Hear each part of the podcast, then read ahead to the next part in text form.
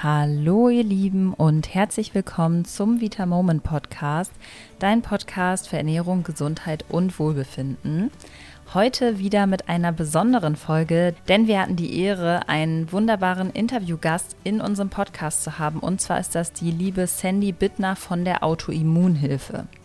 Für diejenigen, die die Autoimmunhilfe noch nicht kennen, ist, wie der Name schon sagt, helfen sie Menschen mit Autoimmunerkrankungen.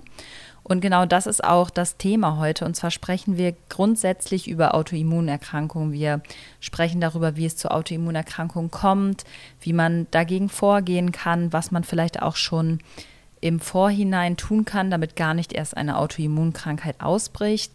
Es gibt ganz, ganz viele tolle Tipps von Sandy und ja, dann würde ich sagen, starten wir einfach auch direkt rein ins Interview. Viel Spaß damit.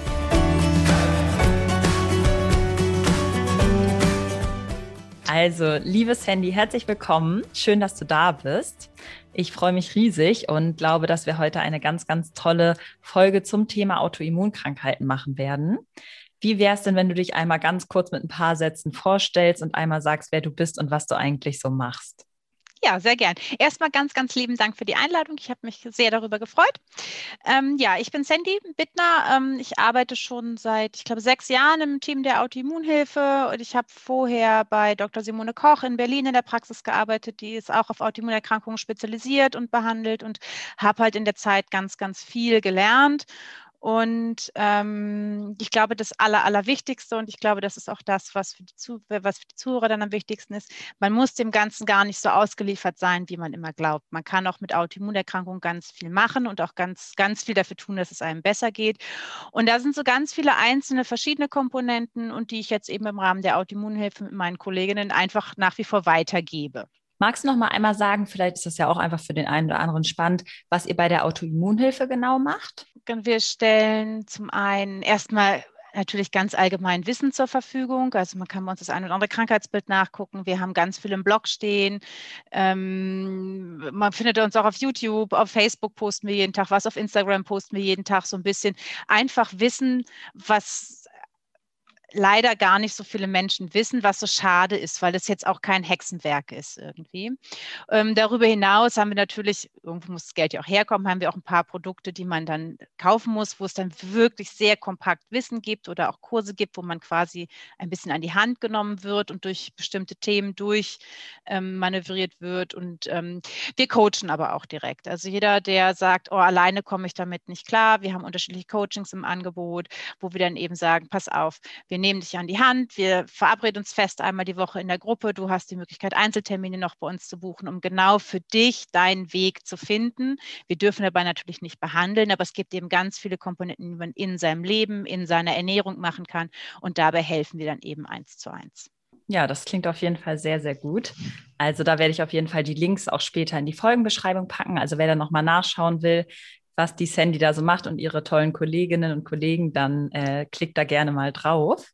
Genau, dann würde ich sagen, starten wir auch mit dem inhaltlichen Teil. Und zwar starten wir einmal ganz seichte, sage ich mal, rein, dass wir so sagen, was sind eigentlich so typische Autoimmunerkrankungen? Ich weiß, da gibt es viele, aber vielleicht mal so die, die wirklich am bekanntesten sind und einfach auch sehr, sehr viel in der heutigen Welt, sage ich mal, vorkommen. Mhm.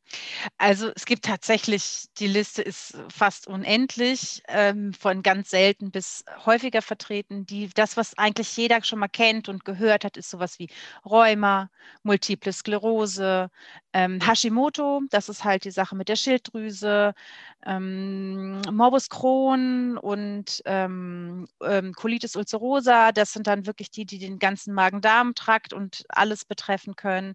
Es gibt ähm, Erkrankungen der Haut, Vitiligo zum Beispiel, das sind dann so weiße Flecken. Manchmal hat man das schon gesehen, dass sie so krass Pigmentstörungen haben. Das ist auch eine Autoimmunerkrankung.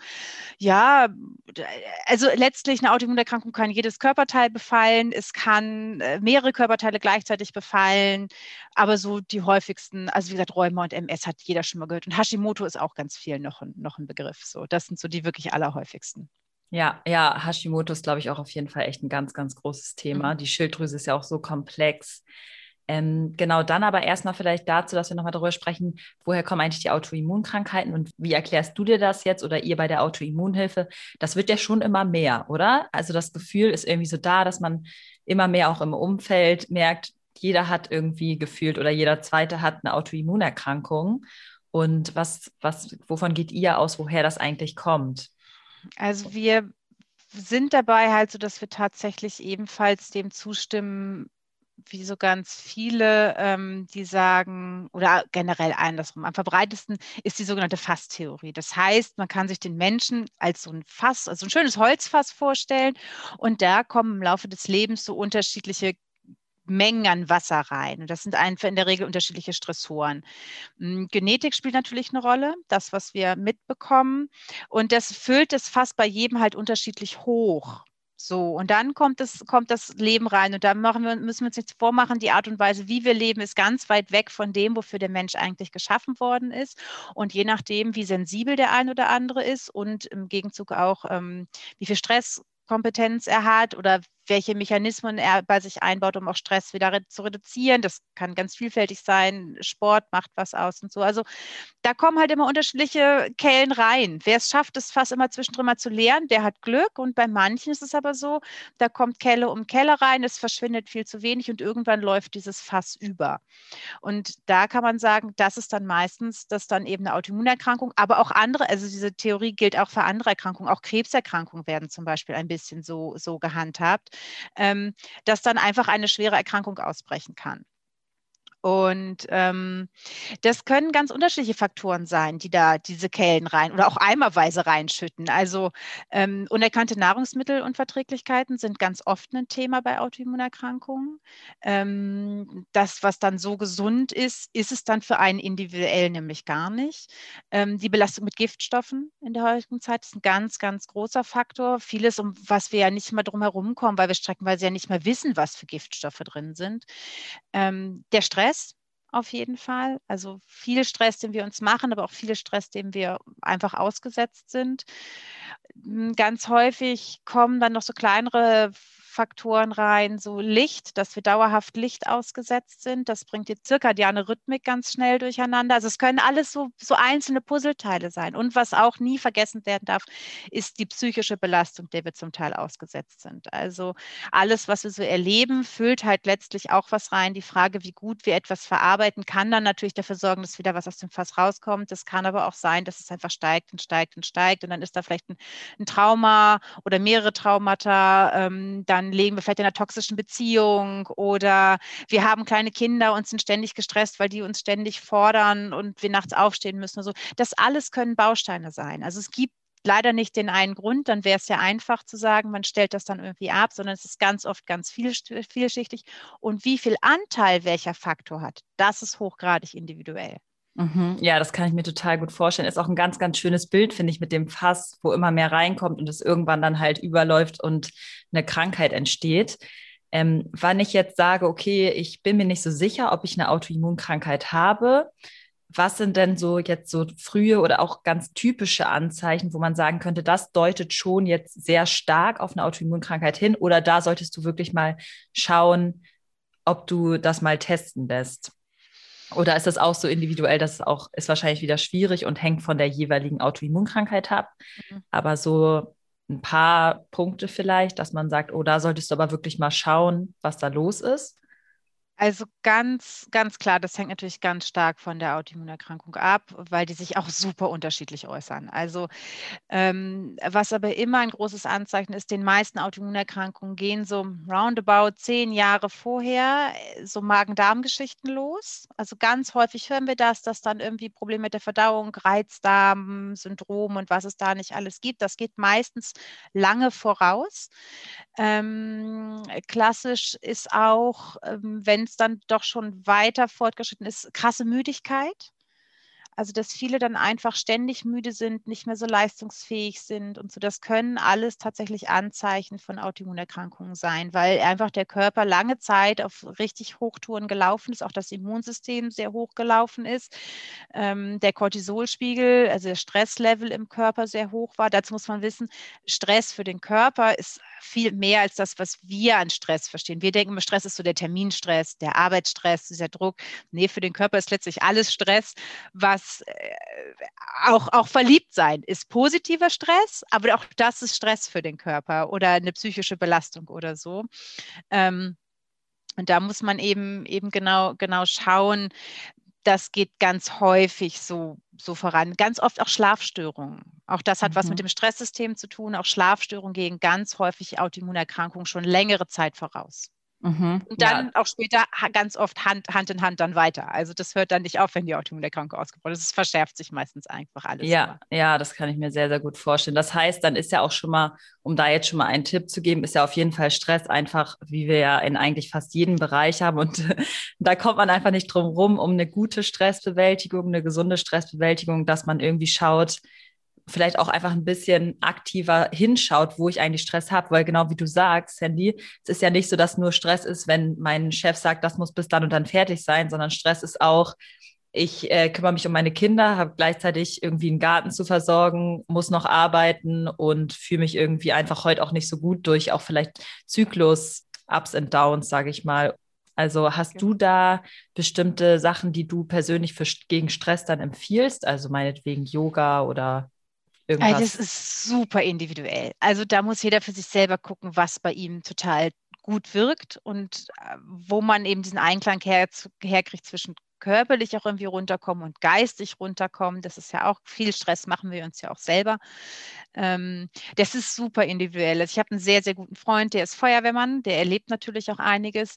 Der malt dann so kleine Miniaturen an. Die sind so zehn Zentimeter groß, dann zieht er sich zurück und malt dann stundenlang da an. Das ist für sich cool. sein Ritual, um runterzukommen, Dinge zu verarbeiten und so. Ähm, es gibt Leute, die machen dann lieber Yoga oder gehen eine Runde laufen, Laufen muss man bei, bei, bei einer Autoimmunerkrankung immer gucken, aber ähm, es gibt welche, die finden im Sport dann eben ganz viel Stressabbau, auch eine ganz wichtige Komponente zum Stressabbau, aber auch zum Muskelaufbau. Muskeln sind super wichtig. Ähm, es gibt Menschen, die also ich habe die beste Freundin von meiner Mutter sollte mal so eine Meditation machen, so eine, so eine Fantasiereise.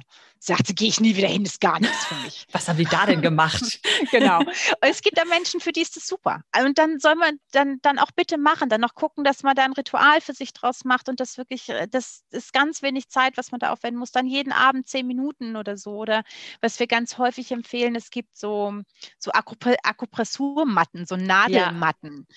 zum Beispiel. Ich habe auch eine, mir hilft die total super. Ich lege dann ab und so drei, vier Mal die Woche liege ich bestimmt abends mal so für 20 Minuten da drauf. Muss mal aufpassen, dass ich dabei nicht einschlafe. Ja. Auch das ein ganz tolles ähm, Mittel, um Stress abzubauen. Es gibt auch, ähm, wer so gerne so Hilfsmittel hat und mit Yoga und so nichts nicht viel anfangen kann. Mein Mann zum Beispiel schwört auf seine Gewichtsdecke. Der hat eine Decke, die wiegt zwölf Kilo, so eine, so eine Therapiedecke. Und wenn er sagt, wenn er da drunter liegt, fühlt er sich ganz umhüllt, ganz, äh, ganz sanft, irgendwie so mit Druckpunkten. Und das hilft ihm ganz, ganz krass beim Stressabbau und dann auch beim Schlafen hinten raus. So. Also, ja, toller Tipp. Mhm. Da gibt es ganz unterschiedliche Sachen, die, da muss halt jeder für sich selber individuell gucken. Für viele ist es auch der Spaziergang im Wald oder mit dem Hund, wenn man einen Hund hat, rauszugehen oder so und dann einfach mal gezielt die Gedanken schweifen zu lassen, wenn man irgendwo draußen unterwegs ist. Also dass es ganz individuell wichtig ist, sich Gedanken darüber zu machen und das, was man für sich findet, auch regelmäßig zu machen. Mhm, ja, genau, diese Regelmäßigkeit ist auf jeden Fall ein großer Punkt, dass man auch wirklich dran bleibt, auch wenn man nicht sofort eine Veränderung spürt. Manchmal kommt es ja auch erst mit der Zeit, dass man da entspannter wird. Dann vielleicht noch mal einmal, um sich das vielleicht auch vorzustellen, wenn man jetzt beispielsweise nicht von einer Autoimmunkrankheit betroffen ist, was passiert da eigentlich im Körper, was zu dieser Reaktion dann führt, dass beispielsweise je nach äh, die Schilddrüse angegriffen ist oder oder oder. Also genau, vielleicht magst du da noch mal kurz drauf eingehen, was da eigentlich los ist, warum der also Körper also so in Aufruhr gerät. Es wäre toll, wenn das bis zum letzten erforscht wäre, weil dann könnte man auch total toll und total viel dagegen tun. Leider ist es das nicht, das vorweg. Um beim Beispiel Hashimoto zu bleiben, da gibt es ganz unterschiedliche Theorien, äh, warum das gerade dann auch die Schilddrüse betrifft. Ein ganz großer ist, ähm, Hashimoto geht tatsächlich auffällig oft mit einer Weizenunverträglichkeit oder zum Teil sogar wirklich mit einer Zöliakie einher. Auch andersrum, viele, ähm, die die Zöliakie haben, haben ganz häufig auch Hashimoto. Also da gibt es wirklich nachweisbare Beziehungen zueinander und das gar nicht mal so knapp. Ähm, da ist eine Idee, dass das Gluten oder das andere Stoffe im Weizen ein Trigger sind, nicht gut vertragen werden, im Darm Schaden anrichten, das Immunsystem deshalb auf den Plan gerufen wird und anfängt eben den Weizen äh, vermehrt oder das Gluten meistens eben vermehrt zu zerstören. Und ähm, wie es aussieht, ist, sind bestimmte Teile in der Schilddrüse von der Struktur sehr ähnlich wie Gluten. Und wenn das äh, Immunsystem nämlich gerade schon mal dabei ist, dann sagt, oh, die sind bestimmt miteinander verwandt, die mache ich jetzt auch platt. Und dann, das ist also eine Theorie dafür, und dann wird, wer wird da bestimmtes an, an der Schilddrüse angegriffen und zerstören. Das nennt sich Mimikry-Effekt und das ist ein Erklärungsansatz, warum eben auch so häufig diese Abhängigkeit zwischen äh, zwischen Weizen und, und Schilddrüsenerkrankung da ist. Es gibt aber natürlich auch noch, auch noch andere Gründe, warum, also auch gerade bei Hashimoto, ganz hoch gehandelt wird auch ein Jodmangel. Da gibt es, Jod ist ja auch so ein Streit- und Reizthema. Es gibt ja zwei wirklich eingeschworene Lager irgendwie. Wir sind alle ja. überjodiert oder wir sind alle unterversorgt. Ähm, wir haben eher die Erfahrung gemacht, dass die Menschen unterversorgt sind. Ich habe ja gesagt, ich habe lange für eine Ärztin in der Praxis gearbeitet, die ganz viel in dem Bereich auch wirklich getestet hat und äh, niemanden hatte, der ausreichend mit Jod versorgt war. Sie hat mittlerweile eine große Praxis, zwei weitere Ärztinnen angestellt, äh, sie sind immer noch auf das, haben das Thema Jod immer noch im Blick, machen ganz viele Testungen und ich glaube, bis dato ist ihnen noch nicht einer, aber mehr als 1000 Patienten über den Weg gelaufen, der irgendwie mal ausreichend mit Jod versorgt wäre. Und ähm, da spielt dann eben rein, Jod ist für die Schilddrüsenarbeit halt total wichtig. Hat man nicht genug Jod, kann die Schilddrüse nicht genug arbeiten. Wenn man aber dann andere Dinge hochputscht und die Schilddrüse will ja arbeiten, dann arbeitet sie sich irgendwann quasi zu Tode. Und auch das kann etwas sein, nicht genug Nährstoffe zu haben. Und deshalb braucht sich das, das Organ irgendwie mit auf, in Kombination dann eben mit Unverträglichkeiten. Und da müssen es, wenn man nochmal auf die Unverträglichkeiten zurückkommt, es müssen gar nicht nur Gluten sein. Also auch andere Unverträglichkeiten können dafür sorgen, muss man sich so vorstellen. Man isst dauerhaft etwas, was man eigentlich nicht verträgt. Und dann äh, gibt es Löcher im Darm, also das sogenannte Leaky Gut. Und dann kommen noch mehr Stoffe in den Körper rein, die da an der Stelle nichts zu suchen haben. Und dann sagt das Immunsystem, hey, ihr hier aber nicht, ihr hier alle wieder raus. Und wenn das dauerhaft passiert, und immer und immer und immer wieder und das Immunsystem nie zur Ruhe kommen kann, dann kann man sich das bildlich vorstellen wie so eine Armee, die man in den Krieg schickt und die nie mehr schläft, die keine Ruhepause hat, die nie mehr schläft. Wenn man das mit Menschen macht, da gibt es ja auch Studienuntersuchungen für, dann führt das echt dazu, dass sie nach relativ kurzer Zeit anfangen, auf alles und jeden zu schießen. Egal ob Freund oder Feind, ob es das Blatt im Wind ist, ob es jetzt sinnvoll ist oder nicht, die schießen einfach wild um sich. Und so ähnlich verhält sich das Immunsystem auch irgendwann. Es kommen immer mehr Stoffe, die es dann als, als Feind identifiziert und es artet immer mehr aus. Also ich habe schon Menschen getroffen, die mir sagten, sie haben das Gefühl, sie können gar nichts mehr essen. Sie essen nur noch Reis und Zucchini. Ja. Viermal, drei bis viermal am Tag. Mehr geht nicht. Aber die mhm. können ja gar nicht auf alles allergisch sein, sondern das ist einfach, dass sich das so hochschaukelt. Ja, und das System einfach komplett am Ende ist ne, und dann eigentlich gar nichts mehr geht. Ja, und du, wir haben ja jetzt gerade auch schon, genau, du hast ja schon den Punkt Ernährung angesprochen. Was würdest du denn dann sagen? Also man spricht ja oft dann davon, dass eine antientzündliche Ernährung gerade bei Autoimmunkrankheiten sinnvoll ist. Gehst du da mit oder hast du da noch andere Erfahrungen gemacht, was du so empfehlen würdest an Ernährungstipps, sage ich mal? Mhm. Antientzündlich auf jeden Fall. Auch da kann man natürlich phytotherapeutisch unterstützen. Das empfehlen wir auch ganz oft. Aber was so Ernährung angeht, es ist halt schwer, dauerhaft auf alles zu verzichten. Deshalb präferieren wir einen Weg, erstmal ganz viel rauszunehmen, alles, was statistisch gesehen am unverträglichsten ist, eventuell auch nochmal das, was die Kassen bezahlen, an Allergiediagnostik zusätzlich zu fahren, also Typ-1-Allergien rauszufinden. Das bezahlt die Kasse eigentlich immer, um zu gucken, gibt es wirklich Lebensmittel, wo das ist, die man einfach wirklich strikt meiden sollte. Und dann zu gucken, welche Lebensmittel sind statistisch gesehen am häufigsten unverträglich, gerade bei Autoimmunerkrankungen, da gibt es Untersuchungen, das alles rauszunehmen und dann eine ganze Weile wirklich sehr eingeschränkt zu essen und gucken, ob eine Besserung eintritt. Und bei ich bestimmt 90 Prozent oder 95 Prozent der Fälle sogar, die ich kenne und die ich auch betreue und mit denen ich wirklich auch Kontakt habe in den vielen Jahren, tritt eine Verbesserung ein. Ganz viele sagen, oh,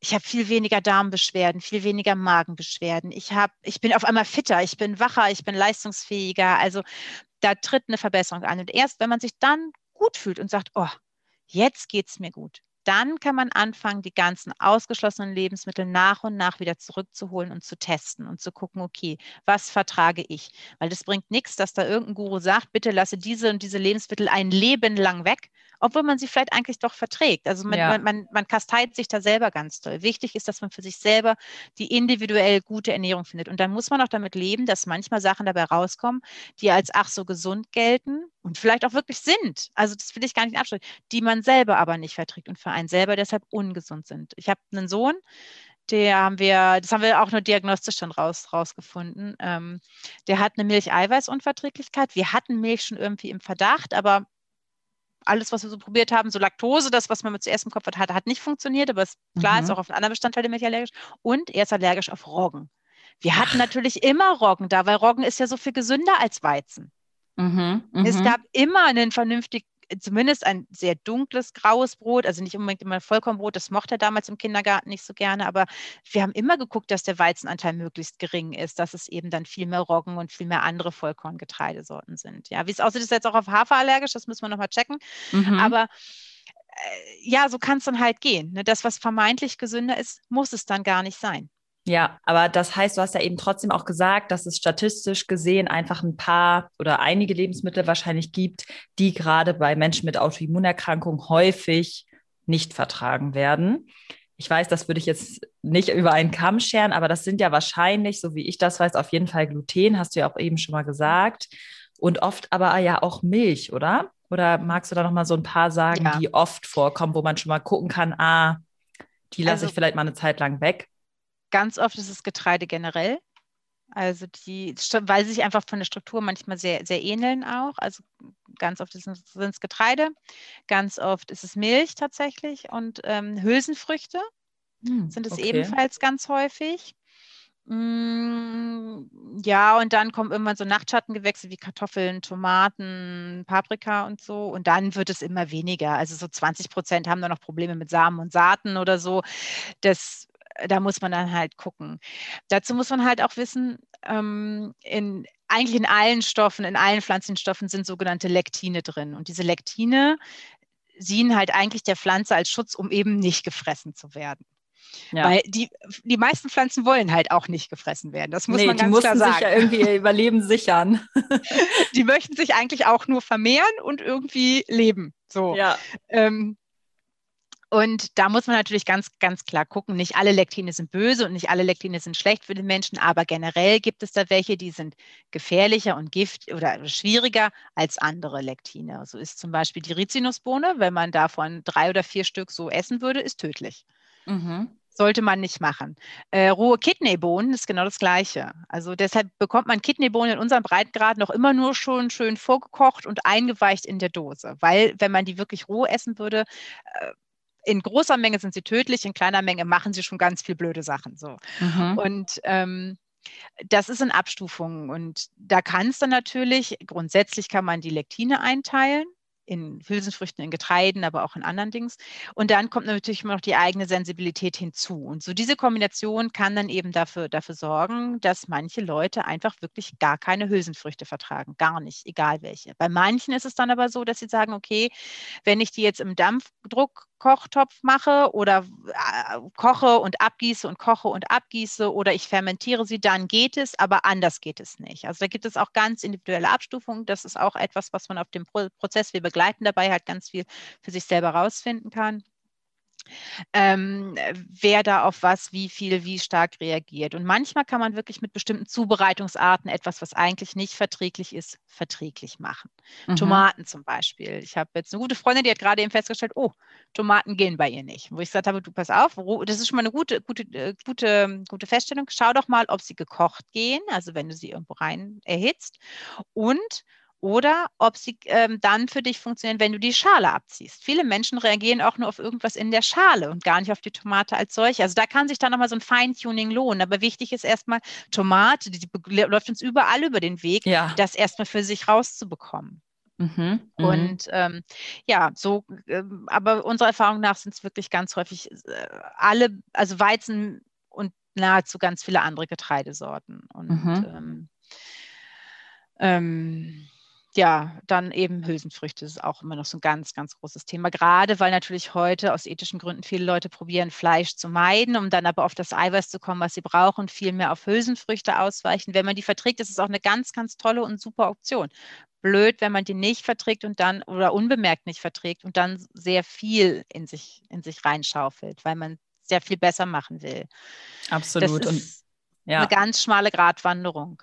Mhm, ja, das kenne ich selber auch, aber da hilft auf jeden Fall, jedenfalls manchmal, dass man die halt, wie du schon meintest, lange einlegt, auch in Wasser 24 Stunden, keimen lässt und so weiter, hast du ja eben schon gesagt. Aber genau, und da auch einfach nach ein paar Monaten schauen, ob man die vielleicht doch wieder verträgt und sich langsam rantasten, weil ja, das ist überhaupt nicht realitätsnah, dass man jetzt für immer auf alles verzichtet und sich nur noch von den ganz, ganz gesunden Lebensmitteln ernährt.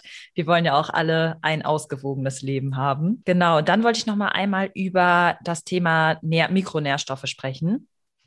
Ähm, da grinst du schon. Also erstmal dachte ich, sprechen wir vielleicht mal drauf, welche Mikronährstoffe du sagen würdest, die bei den meisten auch fehlen, die auch Autoimmunerkrankungen haben und wo man vielleicht sagt, okay, da kannst du wirklich mal beim Arzt sowieso, wenn du merkst, die geht es nicht gut checken lassen, was ist eigentlich mit den, den und den Mikronährstoffen. Und dann würde ich danach auch nochmal darauf eingehen, dass ja auch Autoimmunerkrankungen als totaler Mikronährstoffräuber, sage ich mal, zählen und wieso das eigentlich so ist. Aber ja, fangen wir mal mit der ersten Frage an. Tatsächlich ist es auch ein ganz großes Herzensthema von uns. Gar nicht, weil wir jetzt sagen, ähm, äh, es, die Nahrung ist nichts mehr wert, also, sondern doch, die Nahrung macht natürlich ganz viel und sollte auch immer, immer wirklich die Grundlage sein. Das, was aber ganz oft fatal ist zu denken, zu sagen, ist, ich ernähre mich gesund, deshalb bin ich gut versorgt. Das ist ganz oft nicht der Fall. Zum einen, weil man vielleicht, weil, weil die meisten Menschen doch nicht so abwechslungsreich essen, wie sie der Meinung sind. Also dieses fünfmal Obst und Gemüse am Tag schaffen schon die wenigsten. Und dann aber auch noch wirklich quer durch den Regenbogen alle Farben so regelmäßig in den Speiseplan zu integrieren, ist ganz oft dann eben doch schwierig. Und dann auch die richtige Mischung, Balance zu finden, wie viel Nüsse vielleicht oder oder Mandeln oder irgendwas, wie viel Gemüse, welches Gemüse ist es dann und so. Man hat ja immer so seine Vorlieben und gerade wenn es dann schnell gehen muss, kocht man eh immer das Gleiche. Und das sorgt halt ganz schnell davon, dass man doch gar nicht so abwechslungsreich ist, wie man meint. Und dann kommt hinzu, das hast du schon angesprochen, Autoimmunerkrankungen sind ganz häufig Mikronährstoffräuber. Da kommen wir gleich nochmal zu.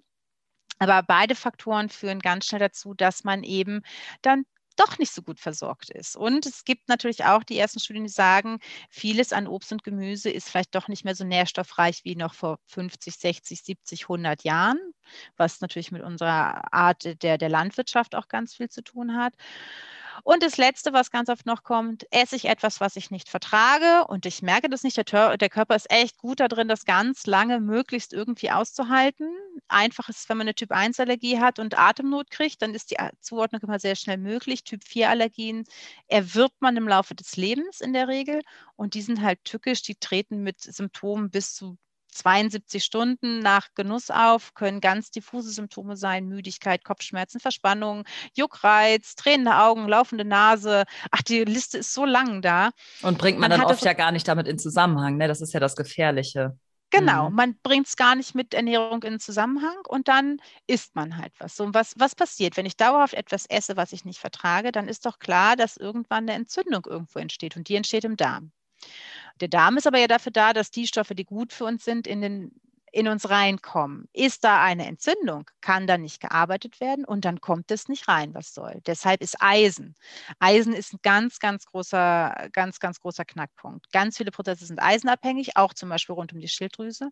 Der Abschnitt im Darm, der Eisen aufnehmen kann, ist aber sehr kurz. Ist mhm. genau da die Entzündung. Dann kann man noch so viel Eisen essen und es kommt nichts rein. Also es lohnt sich da zu gucken. Ähm, Vitamin D. Ähm, die Sonne in unseren Breitengraden reicht eigentlich nicht aus, um ganzjährig gut Vitamin D versorgt zu sein. Auch ein alter Hut. Magnesium ist ein ganz großes Thema, weil ähnlich wie, wie Eisen, auch da ist der Abschnitt relativ kurz, der es aufnehmen kann. Wenn da eine Entzündung ist, dann ist schwierig. Ähm, Zink ist auch ganz häufig schwierig, ähm, weil einfach viele Reparationsprozesse, die im Rahmen von Autoimmunerkrankungen stattfinden, zinkabhängig sind. Und so kann man, äh, da sind wir dann, ach ja, und Jod, Jod hatte ich ja schon, weil ja. wir einfach generell ganz häufig unterversorgt sind, weil wir gar nicht so viel Fisch essen können, wollen, sollen durch die Giftstoffbelastung, wie man das eigentlich machen müsste, um gescheit ähm, versorgt zu sein. Und Algen sind jetzt hier eher wenig auf dem Speisenplan. Speiseplan. So, das sind erstmal so das, was mir einfällt. Aber letztlich muss man sagen, ich habe ganz viele Mikronährstoffprofile gesehen von ganz, ganz vielen Autoimmunerkrankungen und irgendwas ist eigentlich immer im Mangel, wenn nicht ja. sogar mehrere Sachen. Also da lohnt es sich zu testen ein Mikronährstoffprofil aus dem Vollblut zu machen, wenn es der eigene Arzt nicht macht. Es gibt viele freie Labore, wo man mit Termin hingehen kann oder ohne, ohne Corona, vielleicht auch ohne Termin. Ja und es einfach abnehmen, sich abnehmen lassen kann. Kosten liegen meistens so um die 65, 70 Euro so in dem Dreh. Und dann hat man mal einen Anhaltspunkt für sich. Also einfach ja. blind irgendwas reinschmeißen, sind wir kein Freund von, nee. sondern gezielt testen und dann handeln. Mhm. Ähm, ja. Und was sagst du beispielsweise zu ähm, Omega-3 jetzt als Entzündungs-, Anti-Entzündungshelfer? Ja, ja, ja auf jeden wichtig. Fall. Habe ich gerade vergessen. Mega wichtig. Also bei Autoimmunerkrankungen ganz, ganz, ganz dolle wichtig, empfehlen wir immer. Wichtig dabei zu wissen ist, es gibt ganz viele Studien zu Omega-3. Und das Fazit, was man aus den ganzen Studien ziehen kann, eine Wirksamkeit ist eigentlich erst ab, ähm, ab 2000 Milligramm pro Tag gegeben. Ja. Und dann muss man auch gucken, nur weil da 1000 Milligramm Fischöl draufsteht, heißt es nicht, dass da 1000 Milligramm Omega-3 drin ist und das sind dann weniger. Also da muss man genau gucken, was man kauft, in welcher Qualität man es kauft und ähm, da muss man natürlich auch gucken, wenn ich das auf Fischölbasis nehme, dann müssen die hochgereinigt sein, damit die Giftstoffe draußen sind, weil sonst führe ich mir mit dem Omega-3 auch die ganzen Schwermetalle zu. Wenn das halt ein Billigprodukt ist, was nicht vernünftig aufbereitet ist, das ist halt schwierig. Wir empfehlen deshalb auch aus ethischen Gründen natürlich, weil viele Fische dafür äh, sterben müssen, dann lieber auf Algen auszuweichen. Die sind aber meistens noch mal einen Tick teurer. Ja. Da muss man also genau gucken. Aber mhm. wenn man was machen möchte bei Autoimmunerkrankungen, aber auch sonst, für viele Gesunde gilt das auch, die haben auch viel zu wenig Omega-3. Ne? Also ja, weil wir so auch alle kaum äh, wirklich fettigen Fisch essen. Und wer isst jeden Tag jetzt noch ein großes Stück Lachs oder Makrele oder was auch immer. Und die sind dann ja wiederum auch wieder oft verseucht mit Schwermetallen und so weiter. Ne? Ja.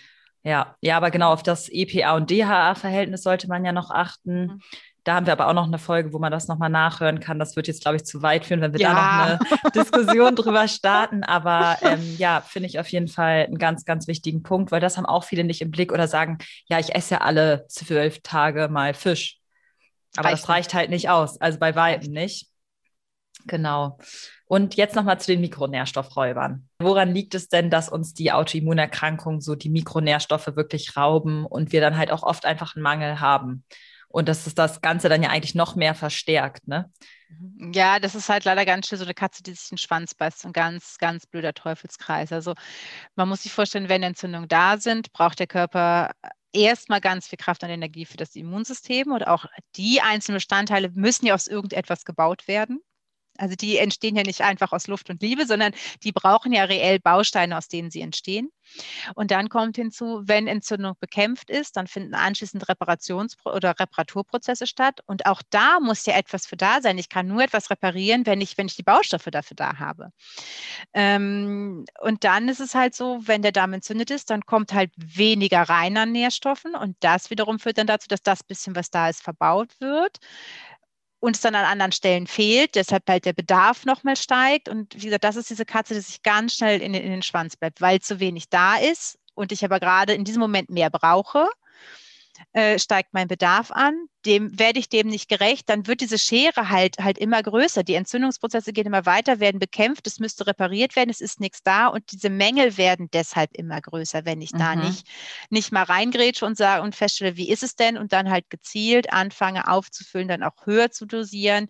Bei einigen Sachen macht es Sinn, da es mit einem Therapeuten oder zumindest unter einer Begleitung eben auch anzugehen, um dann eben auch äh, Kontrollen zu machen, zu gucken, wie viel muss ich denn nehmen? Also das ist auch so eine spannende Frage. Ich treffe ganz oft auf Leute, die sagen, ja, ich nehme ja schon was. Und ich so, ja, okay, was nimmst du denn? Dann zählen sie mir das auf und dann ist okay, und wie viel nimmst du davon?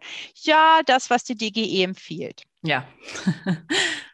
das, was die DGE empfiehlt, ist, ist ja nicht falsch. Das ist erstmal schon mal besser als nichts. Aber, das sagt die DGE selber ja auch, diese Angaben gelten nur für Menschen, die nicht einem erhöhten Stress ausge äh, ausgeliefert sind, die nicht ein, ein, bestimmtes Alter überschritten haben, die nicht schwanger sind, die nicht irgendwie stillend sind, die äh, keinen Kinderwunsch haben, äh, die nicht mehr körperliche Leistung erbringen, also sportlich oder irgendwie anderweitig arbeitstechnisch äh, körperlich anstrengend arbeiten müssen, die ähm, nicht irgendwie krank sind und so weiter und so fort. Und letztlich kommt man ganz schnell an den Punkt, oh, vielleicht gilt für mich was anderes. Und ich habe schon ganz viele Menschen getroffen, die zwar etwas nehmen, aber zu wenig nehmen. Es haben immer alle Angst vor Überdosierung, zu Recht auch. Es gibt wirklich Stoffe, mit denen kann man sich krass vergiften, Selen zum Beispiel.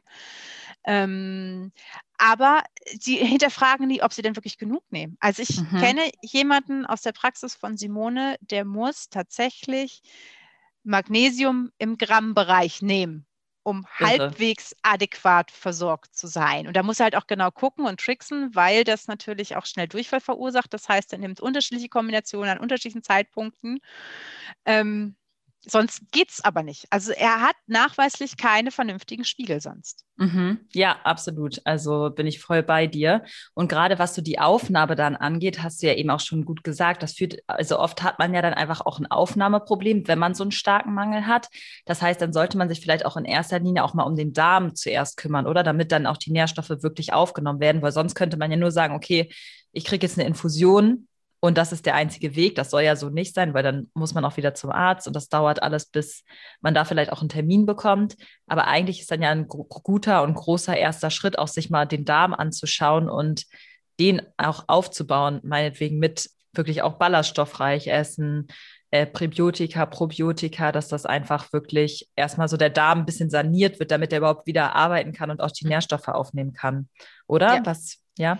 Ja, immer. Immer. Also das geht ja, geht immer alles Hand, Hand in Hand. Also wir sagen, das ist ja auch das, was uns ganz häufig ärgert und das, wo auch, was vielleicht auch nochmal für die Zuhörer spannend ist. Wenn man mit einer Autoimmunerkrankung oder wenn eine Autoimmunerkrankung diagnostiziert wird, Hashimoto ist ja so ein ganz tolles Beispiel.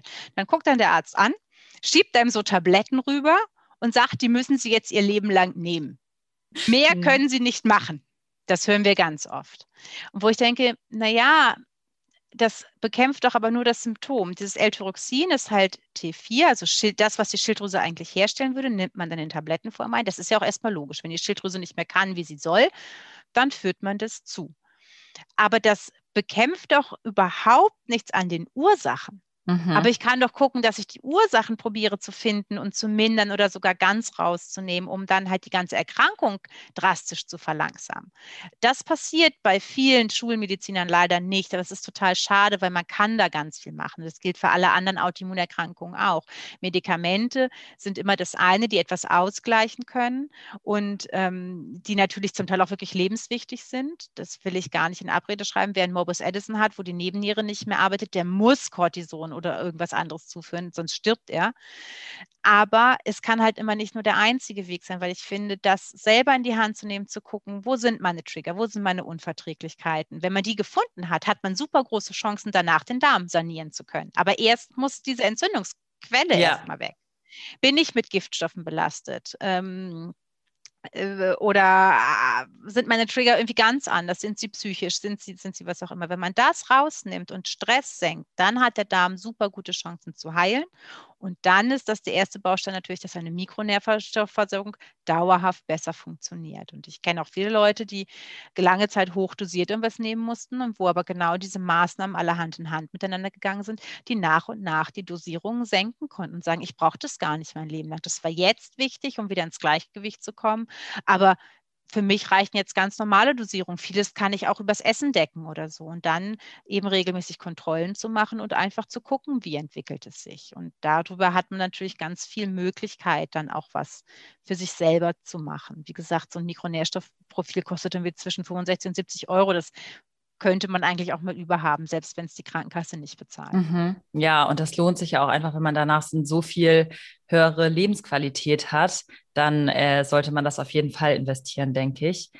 Und ja, ich glaube, vielleicht schaffen wir noch eine Frage. und zwar, ähm, du hattest vorhin auch noch mal kurz, das hattest du ganz am Anfang gesagt, dass ja Sport auch kann gut sein und kann natürlich auch, ist ja auch antientzündlich, wenn wir bei den Entzündungen auch bleiben, die ja vorliegen. Kann aber auch nicht so gut sein. Wenn ich jetzt zu Hause sitze und eine Autoimmunerkrankung habe, woher weiß ich denn jetzt, ist Sport jetzt gerade in meinem Fall gut oder ist Sport in meinem Fall nicht so gut? Gibt es da Punkte, an denen ich mich orientieren kann? Mhm. Wozu wir immer raten, immer, egal wie es einem geht, egal wer das ist, ist erstmal moderat mehr Bewegung einzubauen. Wir haben auch ganz häufig bei Schilddrüsenpatienten, es geht ganz häufig auch mit Übergewicht zum Beispiel einher. Wir haben bei äh, Patienten mit ähm, Darmerkrankungen ganz häufig, dass die untergewichtig sind, weil sie einfach nichts mehr aufnehmen, die dann auch fehlende Muskeln haben und so. Wir sagen immer erstmal, probier dich grundsätzlich mehr zu bewegen. Die Klassiker kurze Strecken laufen, mit dem Fahrrad fahren, die Treppe statt, äh, statt, des, statt des Fahrstuhls oder der Rolltreppe zu benutzen. Das ist erstmal Punkt eins, Bewegung zu erhöhen. Und dann ist immer ganz wichtig, ganz viele Autoimmunerkrankungen gehen mit Muskelabbau einher, da gezielt gegenzusteuern. Muskelgewebe ist extrem wichtig für unseren Körper. Nicht nur, dass man ästhetisch das vielleicht netter findet, das gibt es ja auch ganz viel, aber das steht da überhaupt nicht im Raum, sondern Muskelgewebe sind ganz wichtig für, ähm, für die Mitochondrien, die wiederum sind ganz wichtig für unsere Energieproduktion und für viele andere Sachen. Vernünftiges Muskelgewebe ähm, stärkt und stützt halt ganz viel. In Muskeln passiert ganz viel, was dann auch so Durchblutung und, und ganz viele andere Sachen angeht. Also es ist super, super wichtig. Deswegen raten wir immer dazu, Muskeln aufzubauen. Das kann man auch zu Hause machen. Dafür muss man nicht ins Fitnessstudio gehen. Es gibt wundervolle Übungen, die man kurz und knackig zu Hause machen kann. High Intensity, Intervalltraining und was es da nicht alles gibt. Da ist man zehn Minuten am Anfang am Tag durch. Ja. Und lieber erstmal das zu machen. Ausdauersport. Ich weiß, viele Leute gehen gerne joggen, viele Leute stehen da drauf. Ähm, kann bei Autoimmunerkrankungen nach hinten losgehen, weil so lange zu laufen, um jetzt mal beim Joggen zu bleiben, sorgt für viel Stress im Körper. Das heißt, die Nebennieren laufen auf Hochtouren und tun sie das aufgrund der Autoimmunerkrankung sowieso schon, hat man einfach das Risiko, sich damit ins auszuschießen. Und ja. ähm, wer gerne läuft, es gilt, gilt nicht mehr pauschal alles immer für jeden so ist es nichts in Stein gemeißelt. Es gibt auch Menschen, die kommen damit wunderbar klar, aber wer bereits eine Autoimmunerkrankung hat, sollte sich des höheren Risikos, damit vielleicht auch einen Schub auszulösen oder irgendwas einfach bewusst sein, dass Ausdauersportarten suboptimal sein können. Und dann Deswegen, vielleicht, wenn man die schon unbedingt machen will, vielleicht eher sowas wie Intervallläufe, dass man mal schneller läuft, mal langsamer, weil dann ist ja das Cortisol auch nicht die ganze Zeit so hoch, sage ich mal, dass man so doll im Stress ist, oder? Ja, ja, das auch. Aber Wenn man jetzt nicht drauf verzichten kann. Oder genau. sagt, ich muss jetzt 20 Minuten, dann mache ich ein bisschen Intervall. Genau, sowas. Das ist halt moderat dann eben irgendwie probieren zu halten. Ich weiß, dass viele Leute beim Laufen auch einfach den Kopf freikriegen. Also ja. ist dann auch der Stressabbau. Aber Ausdauersport ist selten gut für Muskelaufbau. Es macht halt andere Sachen. So und ähm, die auch nicht unbedingt, also ist halt, es gibt immer, es wäre so schön, wenn es ein komplett schwarz und komplett weiß gibt. Das gibt es leider nicht. Es ist ganz viel grau. Und da muss ja. man für sich seinen Weg finden. Ich mag nur dafür sensibilisieren, dass einfach bei, bei bereits vorliegenden Autoimmunerkrankungen Ausdauersport extrem schwierig sein kann und es tatsächlich auch Menschen gibt, die sich mit einem sehr übersteigerten zum Teil Ausdauersport wirklich in die Autoimmunerkrankung geschossen haben. Auch die Leute gibt es. Und, das finde ich, kann man auch sehen, Sport ist wichtig, Sport ist gut, Sport ist gesund, bitte, bitte unbedingt machen. Wenn man aber mal guckt, die, die Hochleistungssport machen, wenn die sich mal verletzen und wenn man dann mal guckt, wie lange die brauchen, um wieder zu gesunden, die brauchen meist unnatürlich lang, obwohl sie ja ganz häufig gute Hilfsmittel haben. Das lässt darauf schließen, dass, der, dass dieser Hochleistungssport die Nebennieren und das ganze Stresssystem so doll gestresst haben, dann sind nämlich Wundheilung und andere Heilungsprozesse ganz stark eingeschränkt zum Beispiel. Ähm, dass man da so gucken muss. Äh, da ist äh, beim Sport gilt also wie bei so vielen anderen auch, die Menge macht das Gift. So. Und da muss man für sich genau die gute Waagschale finden, dass es wirklich gut ist. Mhm. Aber es soll keiner als Ausrede nehmen, gar keinen Sport zu machen. Nee, das lassen wir nicht gelten. Und natürlich, wenn man Sport macht, auf jeden Fall auch dran denken. Ich denke mal, das wirst du auch so sehen. Eiweißversorgung, ganz, ganz wichtig. Ohne Eiweiß werden auch keine Muskeln aufgebaut. Mhm. Und wer sich dann irgendwie versucht, in der Diät oder so nur von Salat und weiß nicht was zu ernähren, davon entstehen keine Muskeln. Da kannst du noch so viel Sport machen.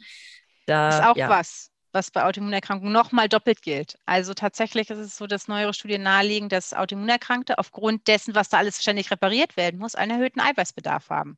Spannendes, spannendes Stichwort noch. Also bei Autoimmunerkrankungen, gerade wenn sie akut noch verlaufen, nicht unbedingt, wenn sie in Remission sind, aber wenn sie noch akut laufen, kommt der Proteinbedarf an, der von, an den von Kraftsportlern ran. Also schon so zwei Gramm pro Kilogramm Körpergewicht 1, fast, ne? Oder 1,5 bis 2 ja. empfehlen wir dann so, je, nach, je nachdem. Ist natürlich auch manchmal schwierig, das dann umzusetzen. Genau. Wenn man ja, ja sagt, so normalerweise 0,8 Gramm äh, pro, pro Kilogramm ist bei Autoimmunerkrankungen, wir raten so zu 1,5 bis 2. Mhm. Mhm. Ja, sehr guter Punkt. Gut, dass wir nochmal drüber gesprochen haben. Dann würde ich sagen, ist das jetzt auch schon sehr, sehr gut gewesen. Ich habe noch eine letzte Frage, die ich dir gerne stellen möchte. Das ist eher ein bisschen, ähm, was du persönlich, wie du das persönlich siehst. Und zwar, wenn du jetzt dir nur eine Sache aussuchen könntest, wo du sagst, das sollte man tun, um ein gesünderes Leben zu führen, was wäre dann diese eine Sache, die du empfehlen würdest? Generell oder bei, bei Autoimmunerkrankung? Kannst du auch jetzt auf Autoimmunerkrankung holen. Ich glaube, das ist wahrscheinlich am besten. Also bei Autoimmunerkrankungen ist auf jeden Fall die Ernährung checken. Ja. Und letztlich gilt es auch für Gesunde, mal die Ernährung zu checken und auf jeden Fall zu überdenken. Also die Menge an, an Weizen, die wir essen, ob man sie jetzt verträgt oder nicht. Aber das, es gibt morgens Brot, es gibt für die Kinder in der Schule gibt es ein Brot und abends gibt es ganz häufig noch ein Abendbrot. Und da mal zu gucken und zu hinterfragen, sich mit Themen zu beschäftigen. Ähm, ich will nicht auf diesen Gluten ist immer böse Zug aufspringen, weiß Gott nicht. Aber es gibt halt auch Sachen, der Weizen ist krass umgezüchtet worden in den letzten 50 Jahren. Es ist nicht nur, dass das Gluten hochgezüchtet worden ist, es sind auch andere Bestandteile im Weizen, die hochgezüchtet worden sind. Wo man sich mal kritisch hinterfragen muss, ob das wirklich immer gut ist und ob das nicht auch anderweitig langfristig zu, zu Schäden führen kann. Also dass die ATIs, das sind so Abwehrmechanismen, die zusätzlich noch im Weizen drin sind, hoch, hochgezüchtet worden sind und so. Also ich glaube, ich würde jedem mal anraten, über die eigene Ernährung nachzudenken und zu gucken. Das war das, was ich vorhin auch schon sagte. Man meinte, man, man ist so abwechslungsreich, mal zu checken, ob man das wirklich tut. Bei den allermeisten ist es das nämlich nicht. Und dann mal offen zu sein und Dinge auszuprobieren. Also ich würde immer bei der Ernährung anfangen, auch bei gesunden Menschen. Mhm. Weil das ja. ganz häufig der erste Schritt ist, dass sich sonst irgendwas Blödes entwickelt langfristig. Ja, sehr, sehr schöner Tipp. Da würde ich auf jeden Fall mitgehen. Ja, dann vielen, vielen Dank, dass du mit dabei warst. Es hat sehr Spaß gemacht, mit dir zu sprechen. Und ich glaube, da waren jetzt ganz, ganz viele tolle Tipps für unsere Zuhörerinnen und Zuhörer dabei, wo man sich wirklich jetzt mal so ein bisschen entlanghangeln kann und schon mal so den ersten Einstieg in das Thema bekommt. Wenn ihr Sandy Kontakt zu ihr aufnehmen wollt oder zu der Autoimmunhilfe generell, findet ihr auf jeden Fall die Links dazu in dem Beschreibungstext der Podcast-Folge und dann ja, könnt ihr da mal schauen, was die da auch so in ihrer Wissenswelt haben. Ich glaube, das ist sehr, sehr spannend, gerade für diejenigen, die betroffen sind, aber vielleicht auch für alle anderen. Ja, ganz, ganz lieben Dank für die Einladung. Ja, und wer uns äh, kommt, gerne gucken bei uns. Ähm, wir beraten, äh, Quatsch, nicht wir beraten, wir beantworten auch einen moderaten Rahmen Fragen einfach, also uns dann einfach eine E-Mail schicken. Wir dürfen keine Laborwerte be beurteilen oder irgendwas, aber natürlich können wir allgemein ein bisschen Wissen mit an die Hand gehen und ganz oft probieren wir einfach Ansatzpunkte mitzugeben, wo man ansetzen kann und bieten natürlich auch noch etliches andere an. Also kommt gerne zu uns, wenn ihr mehr wissen wollt. Vielen Dank. Bis dann. Gerne. Bis dann. Tschüss. Tschüss.